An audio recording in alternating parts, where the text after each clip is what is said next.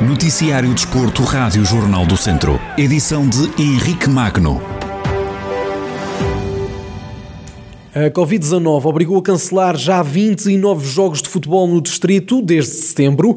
Só as principais competições de futebol do Distrito já pararam por 11 vezes por causa da pandemia. Carlos Eduardo Esteves. De setembro até hoje, juntando jogos de futebol e de futsal de todo o distrito, houve 32 jogos adiados por causa da Covid-19. Os adeptos mais atentos vão encontrando publicações nas redes sociais de alguns clubes a anunciar que determinado jogo foi cancelado devido ao novo coronavírus e que será agendado para nova data a comunicar. Até este momento, a equipa Os Ciências foi a mais afetada com o cancelamento de jogos. No total, três encontros do clube foram adiados. Também Cesurense e Cabanas de Viriato imediato viram dois jogos cancelados por causa da Covid-19. Os únicos dois jogos que a Covid-19 cancelou na divisão de honra foram o Lusitano Roriz e o Movimento do Dão Nelas. Também a formação foi prejudicada pela pandemia. Desde o início da época, 18 jogos dos escalões de formação foram cancelados por causa da Covid-19. O escalão de sub-11 foi o mais prejudicado, com 7 encontros cancelados. A pandemia também se fez notar no futsal. No escalão de Benjamins, houve 3 jogos adiados. Contas feitas, a Covid-19 cancelou 32 encontros entre futebol e futsal desde setembro, um pouco por todo o distrito de Viseu. Na partida da próxima jornada do Grupo Centro da Divisão de Honra, o Lusitano Moinhos, de regresso ao pódio, visita o Sátão, que tem mais 3 pontos. Em caso de vitória, os Trambelos igualam o segundo lugar. Em antevisão ao encontro, Sérgio Fonseca, treinador do Lusitano, fala de um adversário muito complicado, mas que a equipa vai entrar com o pensamento na vitória será com certeza um jogo extremamente difícil. Nós vamos defrontar um adversário que tem muita qualidade, está a ser bem orientado, portanto nós estamos à espera de um jogo extremamente difícil, num campo extremamente complicado. Vamos entrar também com o pensamento na vitória, como é óbvio, mas sabemos o valor também do nosso adversário. O objetivo do Lusitano para o que resta da prova é alcançar a fase de apuramento do campeão. Quem o diz é Sérgio Fonseca. O objetivo passa por nós tentarmos qualificar nestes dois primeiros lugares que dão acesso à fase de subida e é para isso que nós estamos a apontar baterias, tentar quanto antes garantirmos essa posição. Sabemos que ainda para a semana vamos ter um jogo em atraso. Este campeonato todos os jogos são difíceis, Sérgio Fonseca, treinador do Lusitano, a lançar o jogo do próximo domingo, frente ao Sátão, e também os objetivos trambelos para o que resta da divisão de honra. Apostar no handball feminino é a prioridade da mais recente direção do Handball Clube de Oliveira de Frades. Paulo Rafael Almeida, diretor desportivo do clube, diz que é muito importante promover a prática do desporto na região, principalmente junto dos mais novos.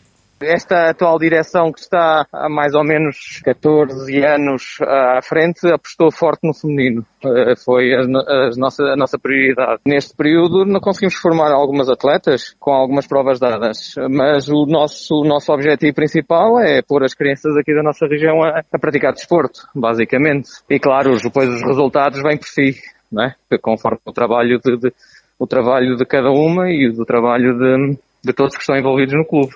O clube que está a assinalar 20 anos de atividade voltou a apostar no handball masculino, modalidade em que já conta com duas dezenas de atletas na formação.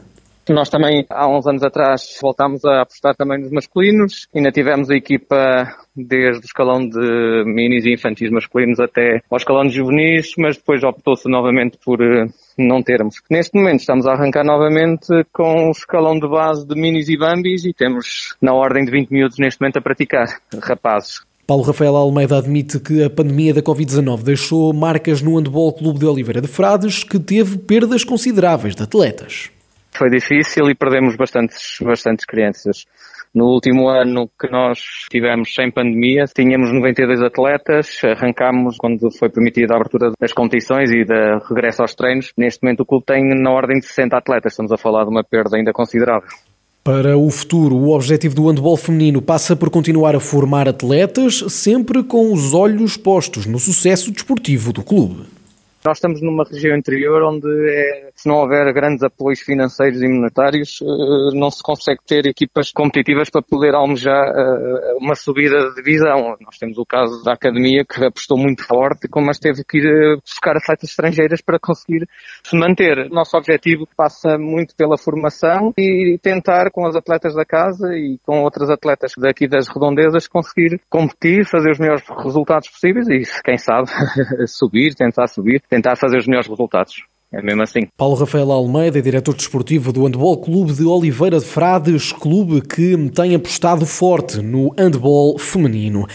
António Beloto conquistou o Campeonato Nacional de Judo na categoria dos mais 100 kg de séniores.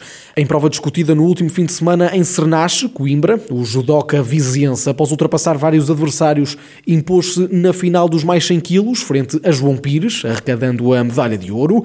António Beloto completou também o circuito do Campeonato Nacional Absoluto, prova que terminou no sétimo lugar. É esta conquista. O atleta do Dinamo Clube Estação junta os nove campeonatos nacionais de veteranos que já venceu e ainda uma medalha de bronze conquistada nos Mundiais de Judo.